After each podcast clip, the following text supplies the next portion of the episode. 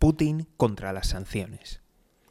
Muy buenas, te doy la bienvenida al podcast del economista José García. Como siempre, si no quieres perderte nada, seguimiento, suscripción y lo más importante de todo es que te unas al escuadrón de notificaciones. Dejo los links en la descripción. Y ahora hablamos de las medidas que ha tomado Rusia contra las sanciones. Primero de todo hablar del discurso de Putin, que no tiene desperdicio, en el cual hablaba de esa guerra relámpago económica que ha sufrido Rusia por las sanciones internacionales.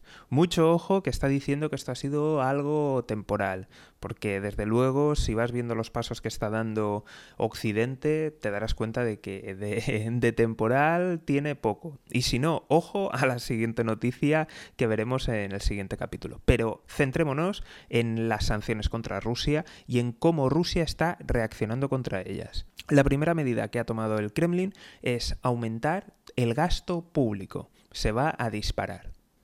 Por otro lado, se van a incrementar las prestaciones sociales. Va a haber una retirada de barreras administrativas y máxima libertad para los emprendedores. Claro que sí, que la gente se busque la vida y se le da un palo para que tire de la economía.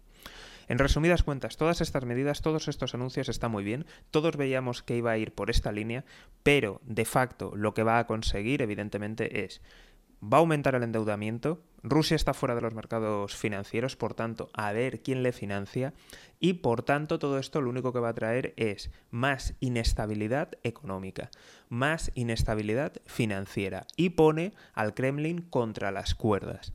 Y luego el aspecto de los emprendedores, sí, es posible que puedan facilitar, pero en una economía que se está derrumbando, que según estimaciones ahora mismo con las sanciones en estos primeros días el impacto ha sido de entre un 15 y un 30% de caída en el PIB, ojo, entre un 15 y un 30% de caída en el PIB, a ver qué economía se recupera. Pero como siempre, si quieres decir algo, tienes ahí en los comentarios tu opinión. ¿Tú qué piensas? ¿Crees que estas medidas van a servir de algo o es simplemente un parche?